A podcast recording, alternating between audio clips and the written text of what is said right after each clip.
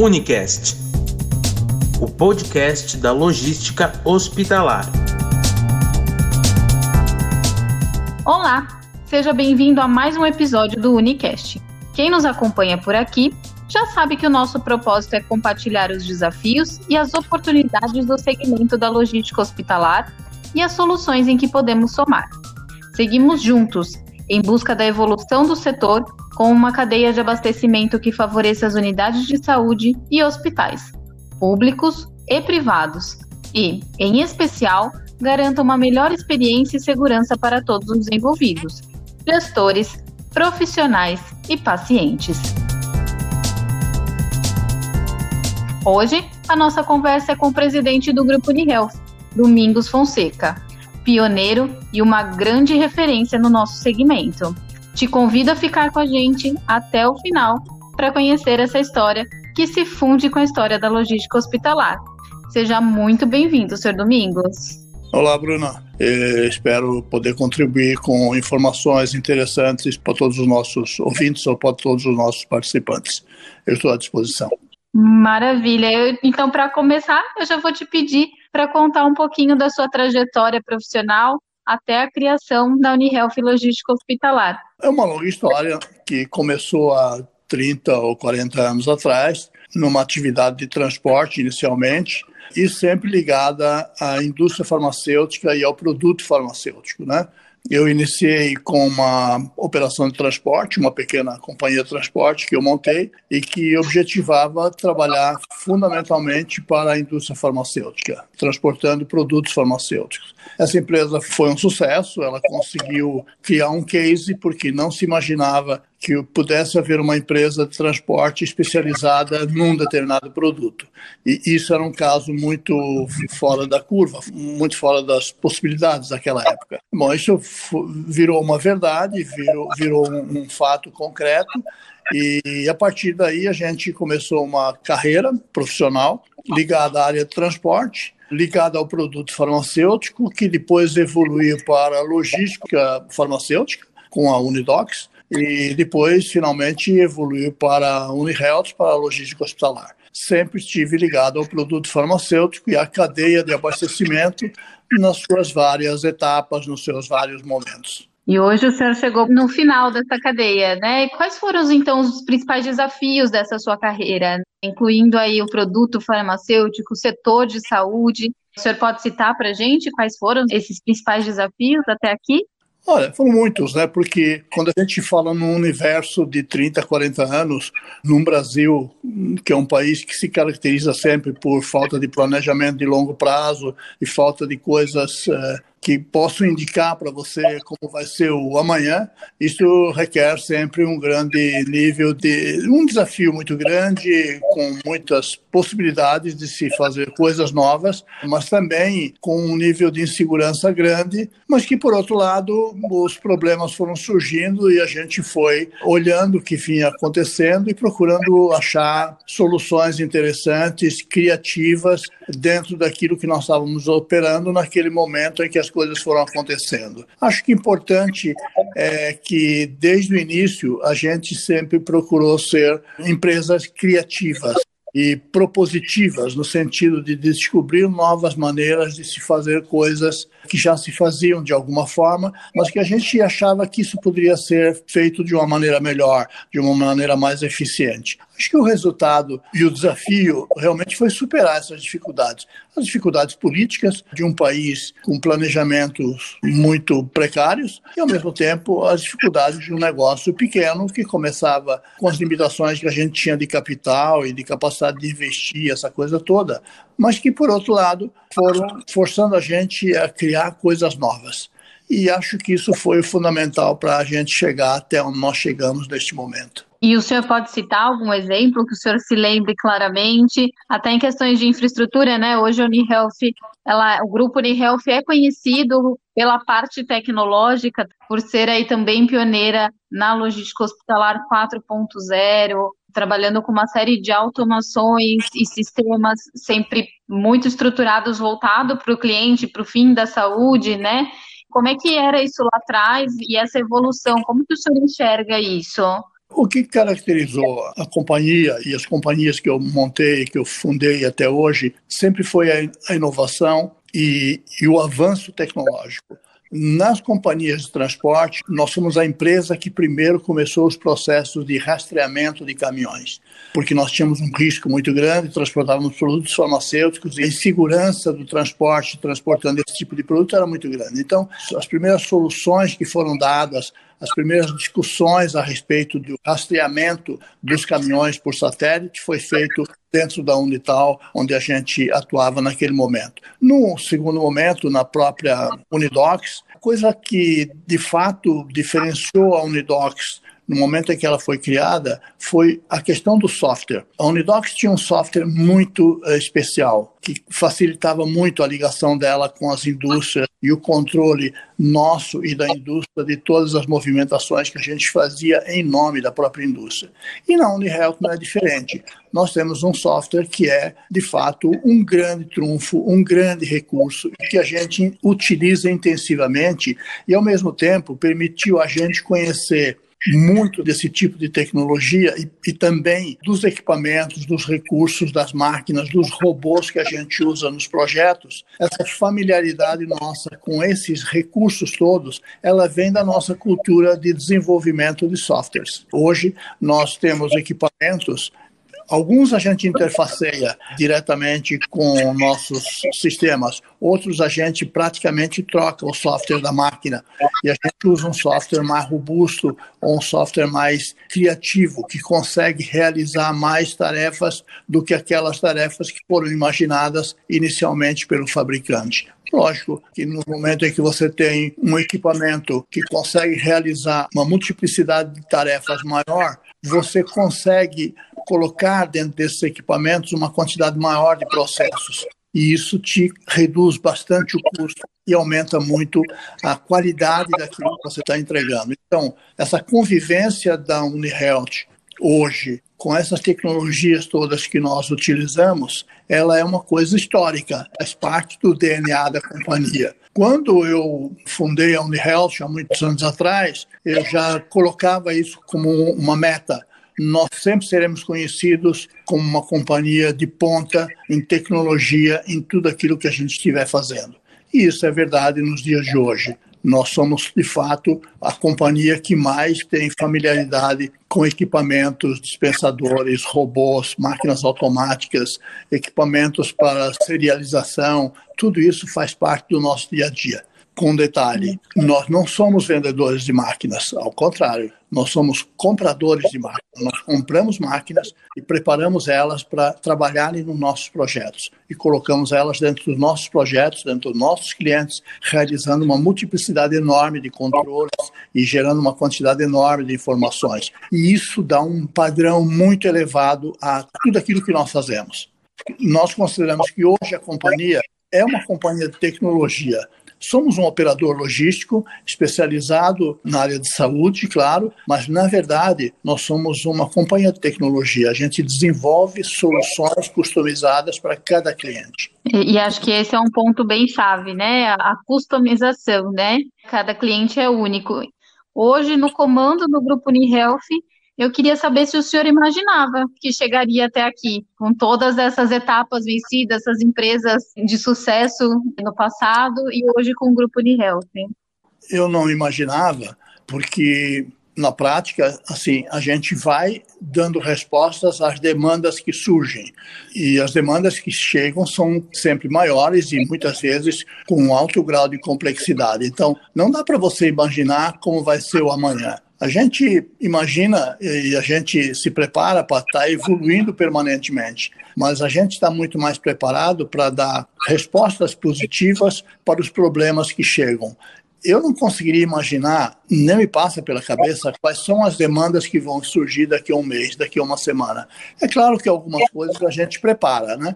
E a gente prepara em cima daquilo que nós já desenvolvemos. Se nós temos um patamar de conhecimento, a gente fica trabalhando para entrar no próximo patamar. Qual será a próxima pergunta? E a gente vai preparando ou vai imaginando quais são as respostas possíveis para aquela pergunta. E esta é a preocupação: dar respostas para perguntas que vão chegando. Não consigo imaginar o futuro, não consigo imaginar como ele será. Acho que vai ser extremamente criativo, extremamente desafiador. Por exemplo, neste momento, nós falamos 5G.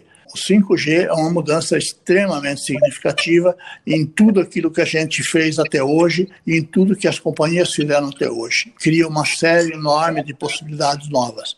Internamente, nós já estamos discutindo 5G. Como é que nós vamos usar o 5G? Quais são as características do 5G? Mas na prática nós não conseguimos dar soluções ainda com 5G. Primeiro que nós não temos essa tecnologia. Isso só vai chegar ao Brasil provavelmente em 2021, que se começarão a, a ter as primeiras experiências eh, um pouco mais amplas de, com 5G. Porém, nós estamos imaginando que determinadas coisas que nós já sabemos hoje de como é o 5G vão, vão ajudar muito e vão mudar muito o patamar em que a gente faz alguma, algumas soluções que a gente está hoje. O futuro, bom, o futuro é o que o mundo trouxer, isso vai ser o nosso futuro. Nós vamos criando coisas novas para viver e dar respostas positivas nesse mundo novo que vai surgir, que nós não sabemos exatamente como ele será. E um pouco disso também, mas tentando trazer para um lado prático dessa projeção que o senhor aponta que é feita, mesmo sem poder prever esse futuro, é se, se o senhor já consegue projetar, como é que está sendo projetado o futuro do grupo, que seja em curto, médio ou longo prazo, como é que o senhor consegue projetar isso? Nós vamos continuar crescendo muito no Brasil, vamos continuar crescendo muito fora do Brasil porque nós temos soluções muito criativas e porque a área de saúde demanda muita solução. Tem muitos problemas, muitas situações mal resolvidas.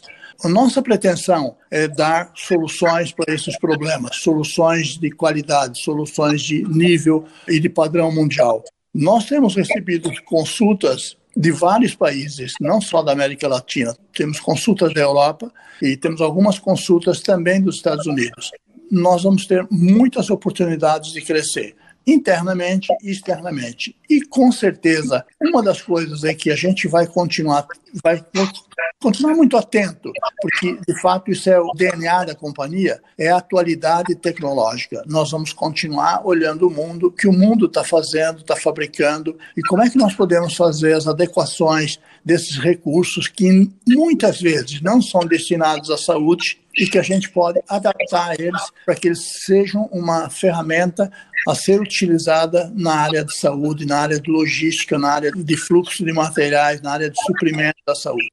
Não só também do ponto de vista do manuseio de produtos, mas muitas vezes da geração de informações que este é um dos grandes problemas do setor de saúde. O setor de saúde, tanto público quanto privado, ele é muito carente de informações. As decisões neste mundo da saúde muitas vezes são tomadas com base em informações muito questionáveis e muito frágeis. Então, a nossa preocupação é sempre estar gerando uma quantidade maior de informações para que nossos clientes possam decidir com maior consistência, tenham decisões muito mais baseadas na prática, no dia a dia, no que ocorre de fato, e muito menos no achômetro. E, ao mesmo tempo, nós que conhecemos e temos essa possibilidade de conhecer vários problemas em vários clientes com várias características, estamos sempre procurando maneiras de fazer com que aquilo que nós entregamos ao nosso cliente seja cada vez melhor. E falando um pouquinho desse crescimento internacional, queria que o senhor comentasse um pouco sobre a questão, o sentimento de exportar conhecimento, né? Para além de exportar produto, realmente exportar serviço, exportar inteligência. Como é isso para o senhor sendo uma empresa brasileira, né? É uma coisa muito interessante. Na verdade, não tinha essa noção, mas recentemente nós procuramos alguns órgãos do governo, especialmente Itamaraty, eh, embaixadas, fazer e nos apoiar nas nossas visitas, porque nós, quando viajamos pelo mundo, nós viajamos buscando soluções, buscando tecnologias, buscando maneiras como as pessoas estão resolvendo problemas pelo mundo, nós buscamos também negócios. E a gente nota que em muitos, em muitos fóruns, a UniHealth é a única companhia que se apresenta como uma companhia brasileira detentora de conhecimento, detentora de tecnologias. Não sei se nós não temos, no Brasil. Acho até que nós temos empresas com esse perfil fabricando ou desenvolvendo ou criando coisas onde o uso da inteligência seja uma matéria-prima intensiva e uso intensivo. Porém, essas empresas parece que não se dispõem a viajar pelo mundo ou tentar colocar esses produtos fora do Brasil. Talvez porque tenham um mercado interno que esteja absorvendo todo o conhecimento e toda a capacidade que eles têm de executar projetos nessa área mas fica um pouco esquisito, um pouco frustrante né, para um país de 200 milhões de habitantes que tem uma indústria pujante, um parque industrial da melhor qualidade, tem universidades, tem centros de estudo, tem uma enorme quantidade de gente estudando pós-graduação e níveis de conhecimento fora do país, que não esteja desenvolvendo alguma coisa de fato que seja tecnologia para ser exportada para outros países. Acho que nós temos possibilidade de fazer isso. Nós estamos fazendo, mas surpreende um pouco que não tenha tanta gente fazendo isso. E, lógico, isso é um desafio. Isso é um desafio para todos, para os empresários brasileiros e, e para o governo. O governo deveria incentivar mais isso. E os empresários do seu lado, acho que realmente buscar essas motivações e esses incentivos também, né? E para complementar um pouquinho, eu queria entender do senhor qual é o cenário ideal, na tua visão, para o macro da saúde nacional eu gostaria muito que a questão da saúde no Brasil fosse resolvida de uma maneira mais abrangente, que a saúde fosse uma coisa que tivesse o um maior nível de inclusão social. Nós temos uma quantidade muito grande, mas muito grande mesmo, de pessoas em vários estados do país que não têm acesso ou têm acesso a uma saúde muito precária ou não têm acesso a saúde nenhuma. E essas endemias e essas pandemias que nós estamos vivendo neste momento, que ainda estamos no meio dela, tem um alto custo em vidas, ela tem um alto custo em dinheiro e na prática a gente sabe que uma quantidade bastante grande de pessoas não foi atendida terá que ter muita sorte para não ser contaminado, porque se for, ela vai ter muita dificuldade de ser bem atendido. Infelizmente, a gente podia dizer o seguinte: bom, esse é um problema de país pobre, né? Vamos dizer assim, não falar de país de, de terceiro mundo, essa coisa toda, porque acho que isso é um chavão um pouco que devemos deixar de lado. Isso é uma questão de um país pobre, mas acho que faltam políticas realmente, mesmo como país pobre, faltam políticas em que a grande maioria da população possa ter o mínimo de atenção, o mínimo de acesso à saúde sem os sacrifícios que isso representa para a maioria das pessoas. É importante lembrar o seguinte: nós temos aproximadamente 20% da população tem planos de saúde. Planos de saúde são para uma minoria muito pequena. Estão encolhendo mais o número de, de associações aos planos de saúde, eles estão cada vez mais caros, porque na outra ponta o governo e os governos vão incluindo cada vez mais possibilidades de atendimento pelos sistemas de saúde para esses planos, e os planos ficam cada vez mais caros. E quanto mais caros, mais excludentes ficam e mais restritos a uma população que cada vez vai ser menor. Então, uhum. o cenário para frente, quando você olha isto, ele é muito preocupante. E, ao mesmo tempo, eu também acho que muito pouca gente pensando essa questão como uma questão estratégica.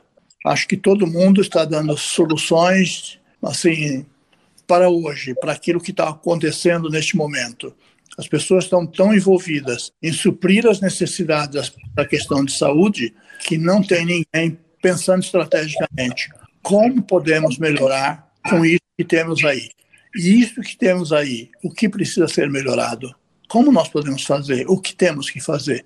Não vejo ninguém pensando assim. Eu vejo todo mundo, muita gente, matando um leão por dia, mas na verdade não pensando em como se poderia utilizar melhor os recursos, quais são os defeitos do modelo. O SUS é uma grande instituição, respeitosa, faz muita coisa, porém o SUS precisaria se repensar o SUS e os recursos que o SUS tem, que não são pequenos.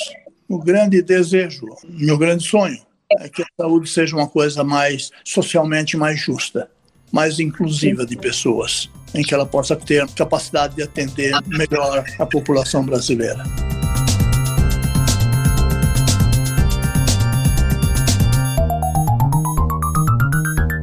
Infelizmente a gente tem um tempo que poderia com certeza aqui conversar o resto do dia com o senhor, contar muitas histórias, levantar muitos assuntos, mas gostaria então de finalizar perguntando o que representa a logística hospitalar para o senhor. Olha, a logística hospitalar, ela finaliza uma relação, se bem que não finaliza no sentido de que acaba, porque a cada dia a gente descobre uma forma nova de continuar vivendo essa relação com o produto farmacêutico. Eu tenho uma relação profissional com o produto farmacêutico de muitos anos. Então, eu acho que é, neste momento em que eu chego no final da cadeia de suprimento, de abastecimento, é, em que o produto que foi fabricado lá atrás, há tanto tempo e tal, ele agora chega e é aplicado num paciente, a gente está ali ao lado do paciente, olhando, verificando e controlando para que o paciente receba o remédio adequado, na dosagem adequada, no horário adequado, isso me dá uma visão assim né, incrível de tudo o que aconteceu e de como essas coisas todas acontecem. Eu me sinto muito feliz, muito realizado, mas acho que tenho muita coisa para fazer. Na prática, assim, eu penso que amanhã certamente surgirão problemas novos que vão incendiar minha cabeça e minha vontade de realizá-los e de resolvê-los e de criar coisas novas e fazer coisas que continuam me mantendo ativo, atuante e caminhando na direção do meu futuro, daquilo que eu gosto de fazer, que é trabalhar e principalmente viver essa questão, a logística, a logística tem uma quantidade enorme de contribuições que poderia dar a todos esses problemas que nós falamos rapidamente. E deixaria um desafio. Eu acho que as pessoas que trabalham na área de logística têm que ser mais propositivas, têm que pensar mais, têm que sair da caixinha, têm que imaginar soluções novas. Problemas vão surgindo a cada dia. Cada dia surgem novos problemas e é preciso que as pessoas estejam dispostas e preparadas para ir de encontro a isso, achar soluções importantes, soluções interessantes. Perfeito, acho que fica o desafio para todo mundo que, que atua no segmento. E é com esse desafio, então, que eu te agradeço, seu Domingos. Muito obrigada por compartilhar a sua história, que sabemos, né, para quem te conhece, para quem pôde agora, a partir do nosso episódio, te conhecer um pouco mais, uma história tão rica que tem grande contribuição aí para o segmento de logística hospitalar. Até aqui, né? Temos certeza que muitas coisas virão e todos os seus resultados para a melhoria da prestação de serviço para a nossa saúde em geral. Tenho certeza que os ouvintes do Unicast verão fazer logística e saúde com outros olhos a partir deste episódio. Muito obrigado, foi um prazer participar com vocês e espero que eu possa inspirar cabeças, mentes, corações para se dedicar à logística na área de saúde e para se dedicar à saúde, porque é uma área em que nós precisamos realmente muito de boas soluções, de um pouco de audácia. Acho que temos muita coisa para fazer. Maravilha, eu tenho certeza que vamos construindo no passo a passo no dia a dia. Mais uma vez, obrigada. E é com esse bate-papo inspirador que encerramos o nosso episódio do Unicast. Se você tem interesse em conhecer mais do universo, te convidamos para acessar o www.unihealth.com.br e a partir de lá também acompanhar as nossas redes sociais. Até o próximo bate-papo. Unicast, o podcast da logística hospitalar.